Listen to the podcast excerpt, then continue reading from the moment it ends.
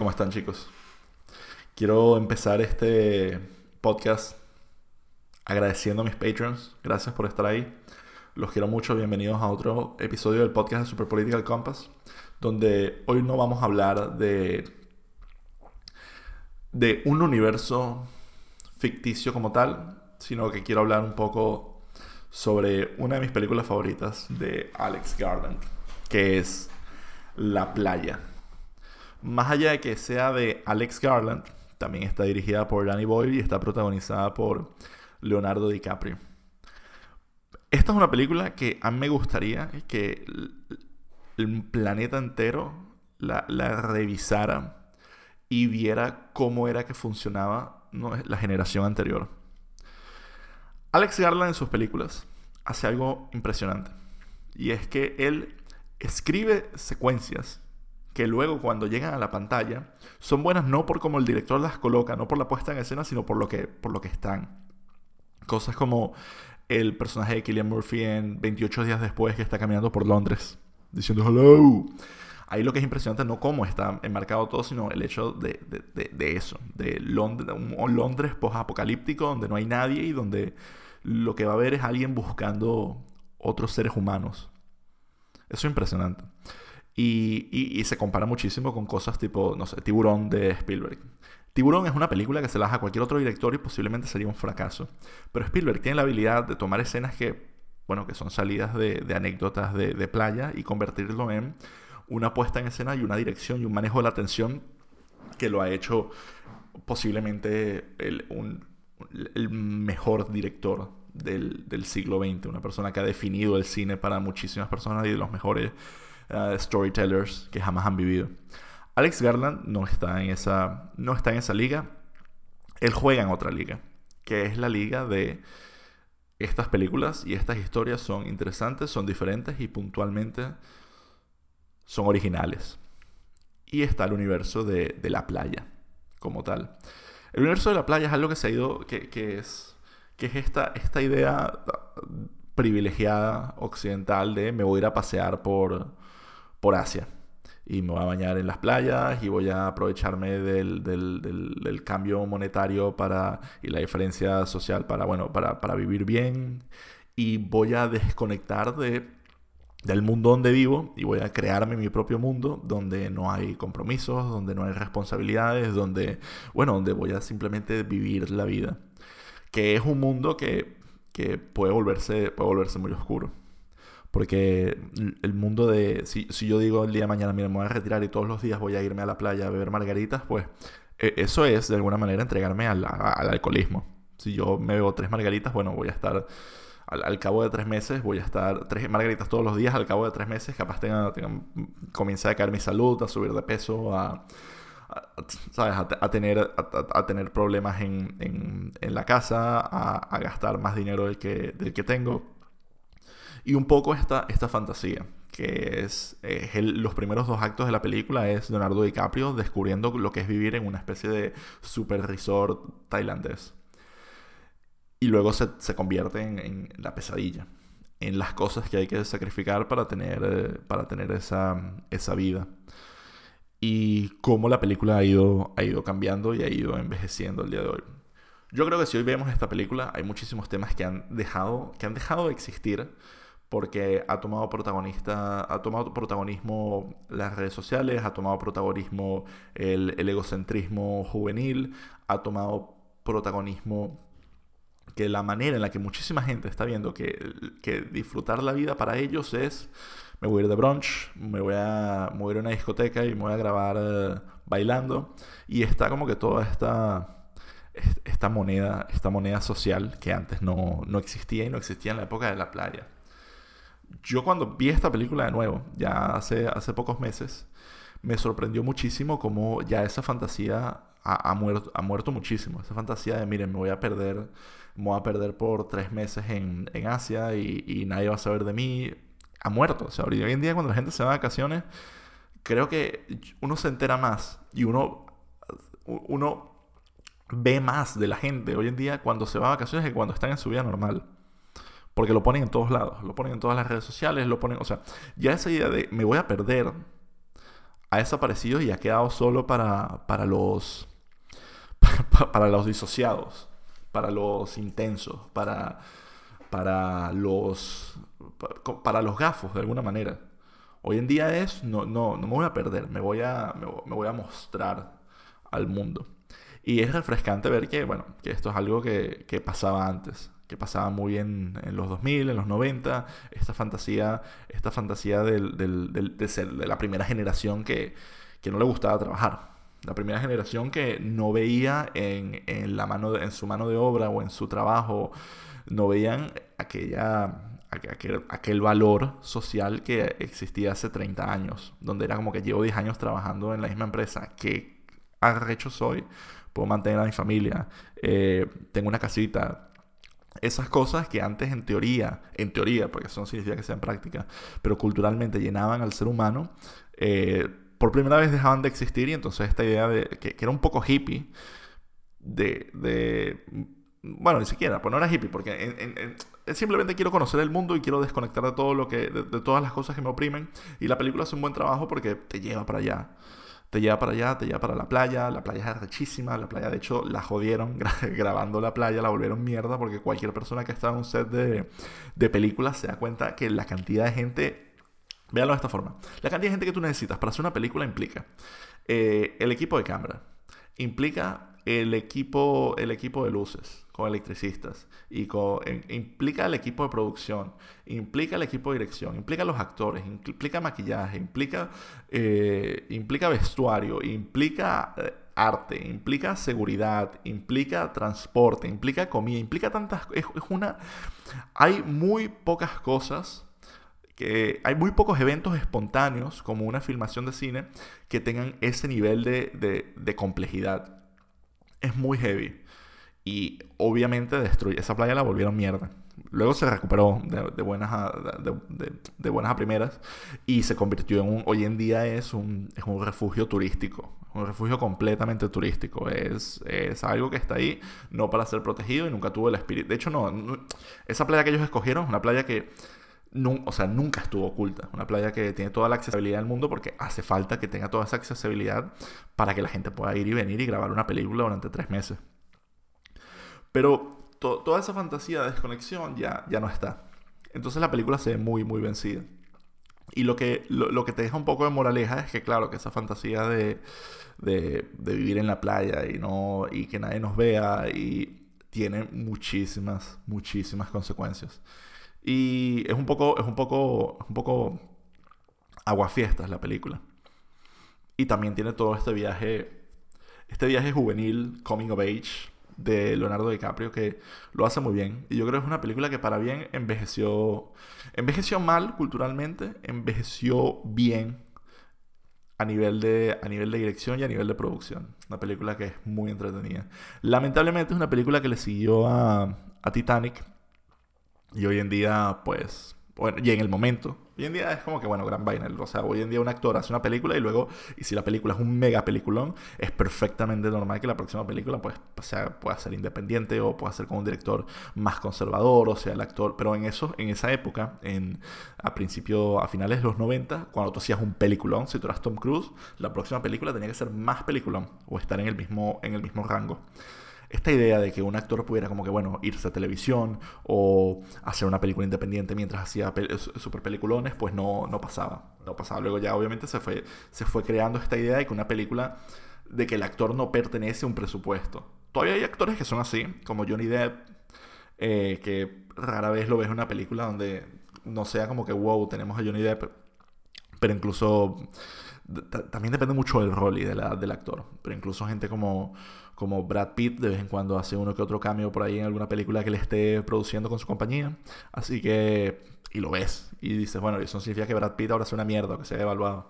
Pero en ese momento era como que se esperaba muchísimo la próxima película de Leonardo DiCaprio. Y y creo que fue como dentro de lo que es la metáfora de la playa, ese, ese, rol para Leonardo DiCaprio era como que lo que él estaba buscando. Él estaba buscando de, desaparecer de las grandes películas, de no quería su próxima película fuera, fuera en la misma escala de Titanic y terminar en todas las portadas de revistas para niñas. Y creo que lo, lo logró y le pasó un poco más o menos lo mismo que pasa en, The Beach, que es como se da cuenta que no puede, no puede estar ahí, que tiene que, su próxima película tiene que ser un película, tiene que seguir, tiene que ser otro escape. Y Danny Boyle, esta película no hizo muchísimo dinero en comparación con Titanic, obviamente, pero merece, merece, merece estar ahí. Y fue algo que yo creo fue la primera vez que yo en ese momento no sabía quién era Alex Garland, pero recuerdo haber visto la película, haberla encontrado súper entretenida. Y de ahí creo que hay muchos conceptos que Alex Garland llevó a, a su próxima película, que fue 28 días después. Y poco a poco ha ido depurando lo que es esta este, este, este, tipo de guiones que él escribe donde eh, hay un personaje, hay un personaje principal que sufre mucho. Yo creo que esa es la mejor manera de definir las películas de Alex Garland. Hay un personaje principal que sufre mucho y lo hace en situaciones muy originales. Sé que como explicación suena bastante pendejo lo que acabo de decir, pero es verdad. Y eso es algo que no muchos guionistas tienen la mayoría de los guionistas hay, tienen personajes que les pasan una o dos cosas y, em, y, contemplas y ves qué es lo que está ocurriendo. O pasan cosas espectaculares y los personajes están ahí simplemente cual muñequito de G.I. Joe para, para ver qué es lo que está, que, cómo, cómo se van desenvolviendo cada uno de los eventos. Pero en las películas de Alex Garland, yo simplemente veo que hay alguien sufriendo que tiene algo que hacer, tiene un, norte. Y pocos, pocos directores, y pocos directores tienen una firma. Pero muy pocos guionistas de verdad tienen una firma porque cuando tú escribes un guion, cuando suponte yo digo voy a escribir La playa, y ya sabemos, yo te explico la trama y esto es, y, es, de un, de un chico que ya no quiere vivir en, en su vida normal y se quiere perder por Asia. Yo cuando escribo eso como guionista es algo impresionante porque yo no tengo ningún tipo de, de, seguridad de que nada de lo que yo ponga en mi guion va a terminar en la gran pantalla. ¿Por qué? Bueno, porque, porque hay infinidad de equipos, hay infinidad de, de, de personas que tienen que pasar a través de mi guion y darle forma. Y hay veces que hay cosas que no son, que no son posibles. Y no te digo que no son posibles en el sentido de que hay gente que no quiere hacerlas. Te digo que no son posibles de que el día que toca grabar esa secuencia, pues no se puede grabar de noche. O sea, tener que grabar de día. Que se quería grabar en una fábrica y no tenemos una fábrica, tenemos una oficina, pues hay que grabarlo en una oficina. Que luego llegas al salón de edición y en el salón de edición puede pasar lo que sea. Puede pasar de que, mira, esta escena no, no calza aquí. O la película se vuelve muy larga. O, o mira, o grabamos esto y no tiene sentido porque nos faltó otra escena. Y, y está todo este efecto dominó que al final que algo de lo que tú escribas termine verdaderamente en la pantalla es como que, bueno. Y, y eso es una de las razones por las que casi nunca se entrevistan a, guionistas. Porque ellos te van a decir como que, bueno, no sé. Tipo lo que pasó con Bright, que le preguntaron a Max Landis que cuánto de su. de su. que si el. Hay una parte en, Bright que.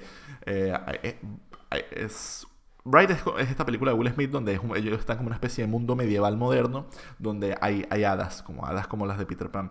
Y el personaje de Will Smith mata a una hada y dice Fairy Lives Don't Matter, haciendo alusión a Black Lives Matter. le preguntaron a Max Landis si a él se le ocurrió ese chiste y él dijo no. Y dijo, mira, hay muy, hay, muy pocas cosas del guion original que terminaron esa película. Y él como que tiene esta manía de filtrar sus guiones en Reddit. Y bueno, en particular este guion era completamente diferente. ¿Cómo te puedes sentir tú como guionista cuando cambian cosas como que este personaje ya no es una niña, es una, es una mujer de 21 años? Y es como, ok, eh, este personaje aquí lo matan. Es como, bueno, este personaje vive toda la película, pues nos parece que el actor es muy simpático. Es como que, bueno, o sea, porque claro, yo, yo, yo hace, hace nada, cuando les estaba hablando de, de, de los equipos de producción, luego hay otro, otro tema muchísimo más importante que es marketing y el, y el potencial comercial. Si tú tienes un personaje que es el que está siendo interpretado por Will Smith, no lo puedes matar, porque entonces matas a Will Smith a la mitad de la película y el resto de la película no tiene a Will Smith.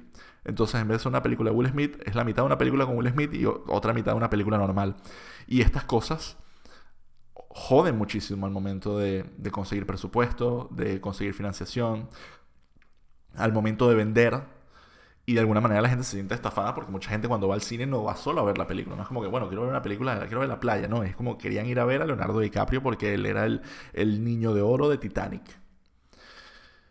Y en general creo que e, e, esta, esta película tiene una firma muy interesante, producto de del guion de Alex Garland.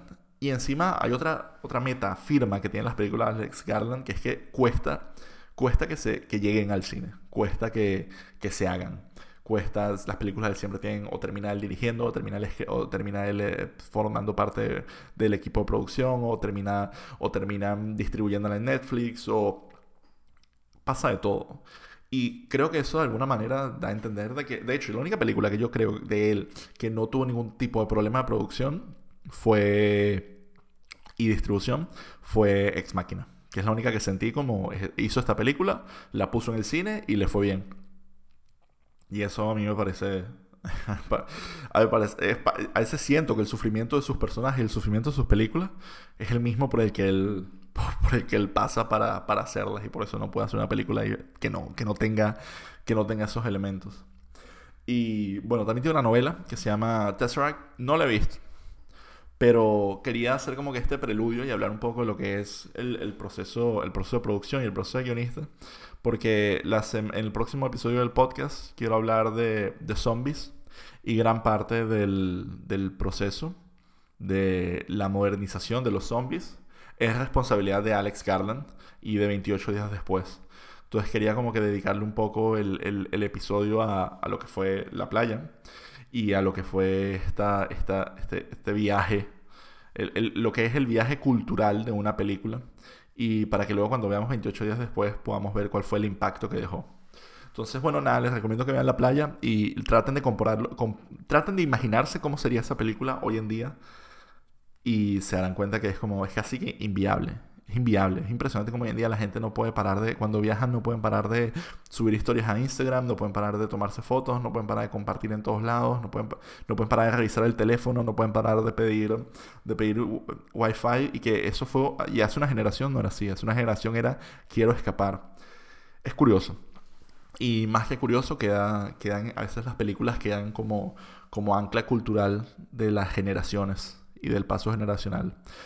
Y bueno, creo que eso es todo lo que va a ser el episodio de hoy de Super Political Compass.